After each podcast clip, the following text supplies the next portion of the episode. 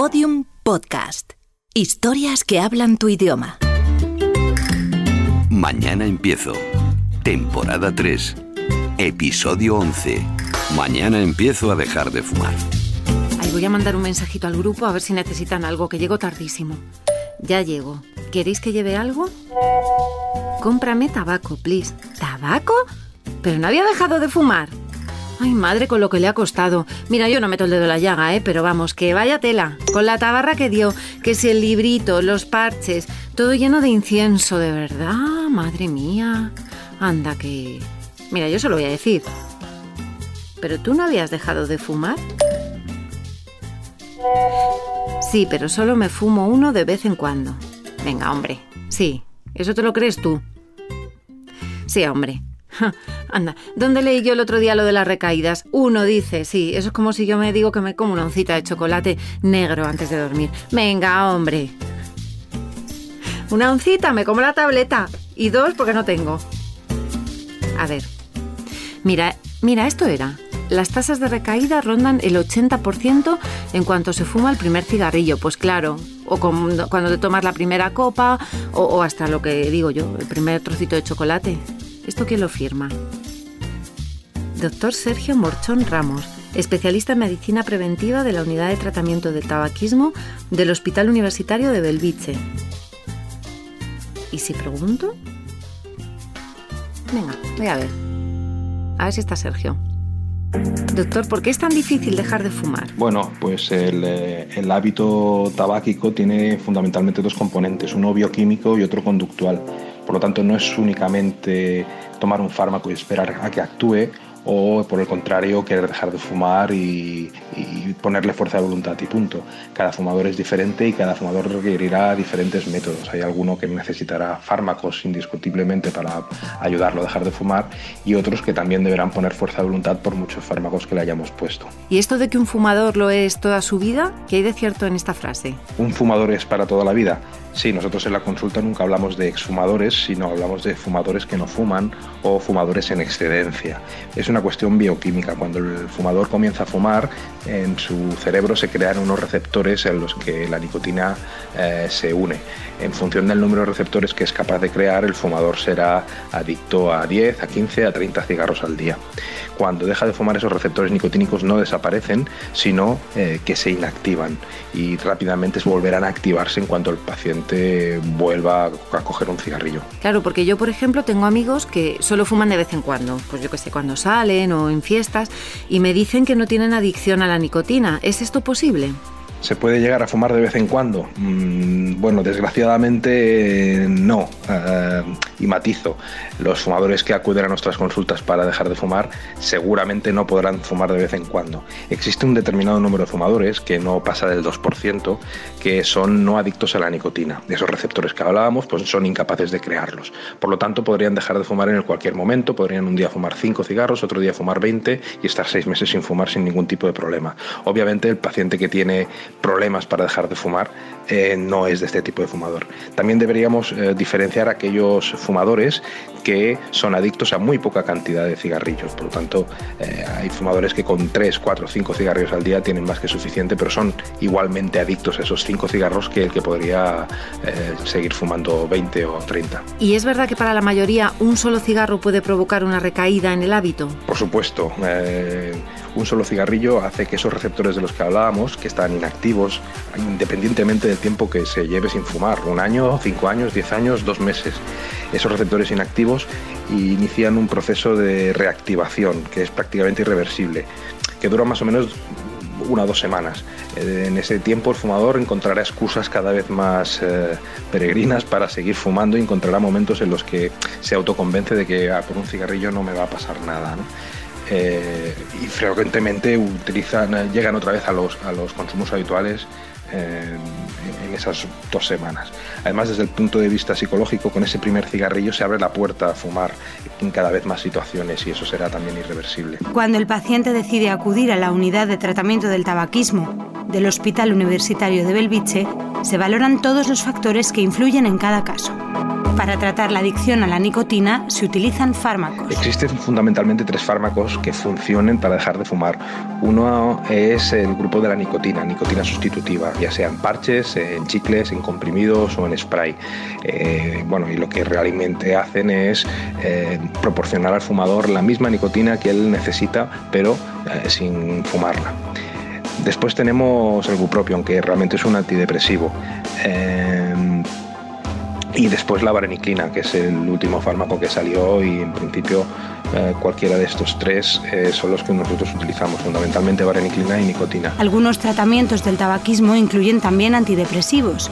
¿Es tan fuerte la dependencia al tabaco? El hecho de que haya un antidepresivo que funcione para dejar de fumar es porque eh, la nicotina realmente en el cuerpo humano actúa como un antidepresivo.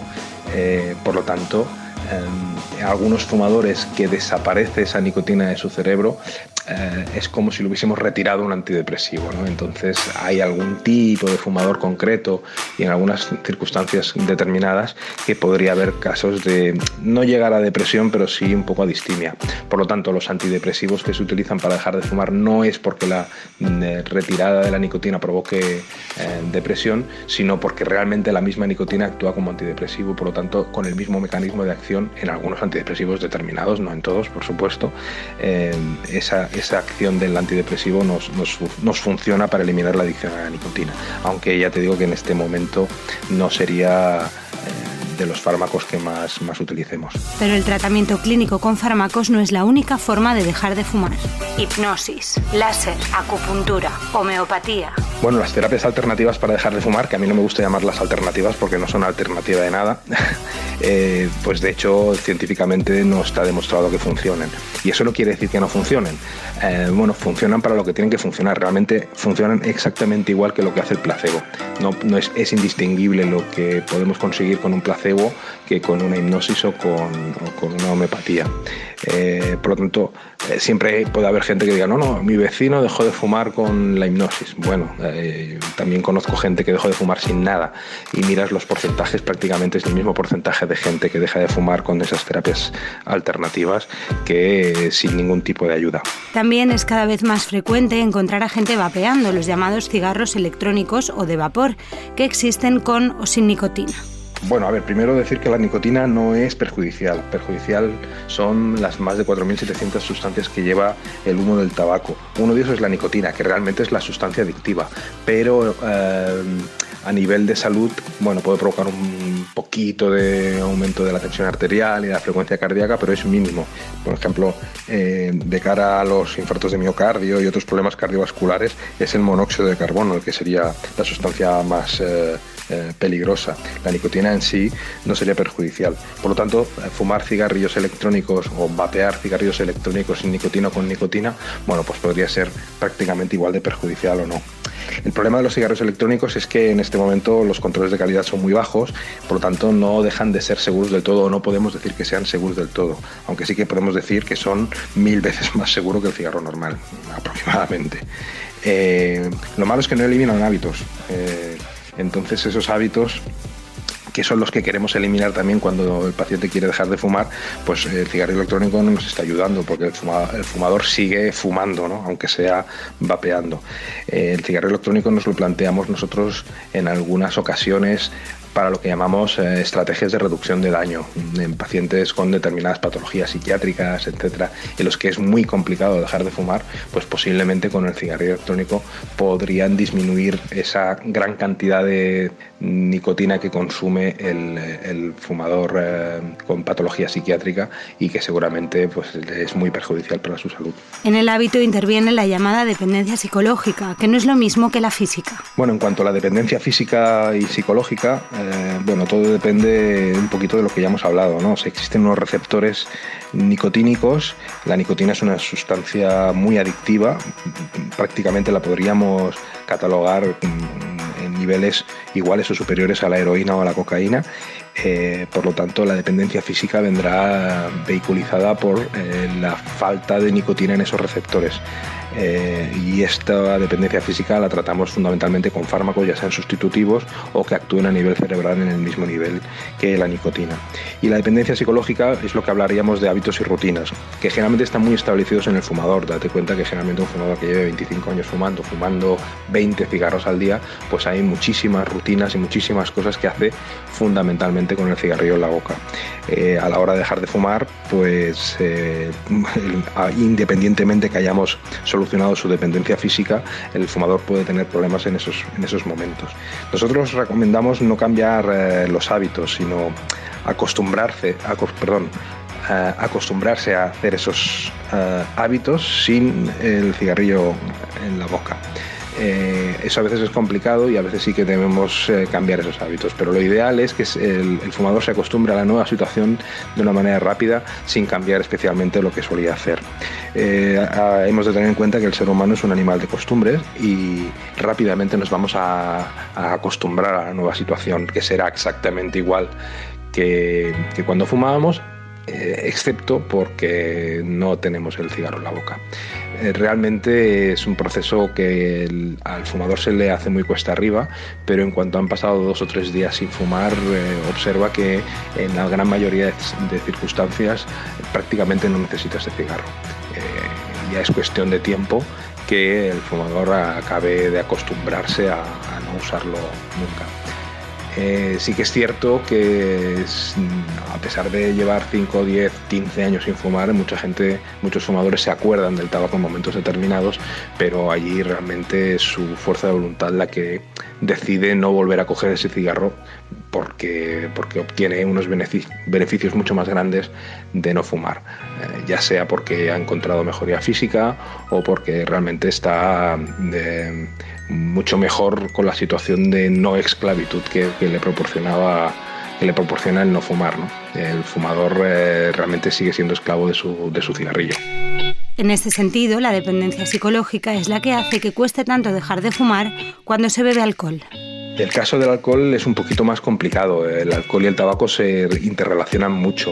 Entonces tenemos dos tipos de estrategia cuando una persona tiene que también eh, deshabituarse del alcohol. O lo hacemos simultáneamente, que quizá sería lo indicado en algunos casos, sobre todo cuando tenemos pacientes ingresados para, para, para esa deshabituación alcohólico, pues eh, hacemos las dos cosas a la vez. O em, ya en diferido, cuando el paciente ha dejado de beber, eh, después reiniciamos la terapia de cesación tabáquica. Eh, de hecho, a la hora de hacerlo diferido siempre es mejor dejar primero el alcohol y después el, el tabaco aunque ya digo que en principio esto ya son problemas un poquito más complicados y que posiblemente requieran de un especialista. Elegí mal día para dejar de fumar. Escogí el peor día para dejar de beber.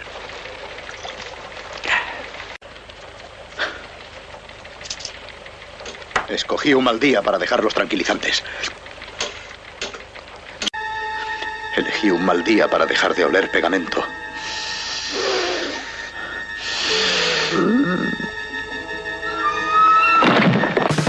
Los principales miedos a la hora de dejar de fumar es el aumento de peso. ¿Realmente dejar de fumar engorda? Pues sí y no. Veamos qué ocurre. La nicotina provoca una serie de cambios en el organismo que hacen que la temperatura de un fumador sea ligeramente mayor que la del resto. Eso hace que un fumador queme unas 200 calorías diarias más. Si al dejar de fumar seguimos comiendo lo mismo, bastaría con un paseo de 30 minutos para compensar esa diferencia. Muchos fumadores aseguran que aumentan de peso porque al abandonar el hábito recuperan los sentidos del gusto y el olfato y eso les incita a comer más. Además, dejar de fumar ayuda a que asimilemos mejor los nutrientes. Y no hay que olvidar una vez más el factor psicológico. La falta de nicotina hace que nuestro cuerpo deje de generar adrenalina, que se traduce en una mayor necesidad de glucosa que nos lleva a comer más.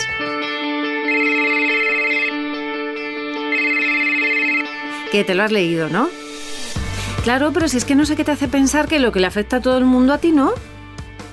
Si es que es de cajón. Pues lo que te decía el otro día es que te engañas a ti misma, pero a los demás no. Vamos, a mí no me engañas, ¿eh? Y además, si es que eres tú la que te tienes que convencer.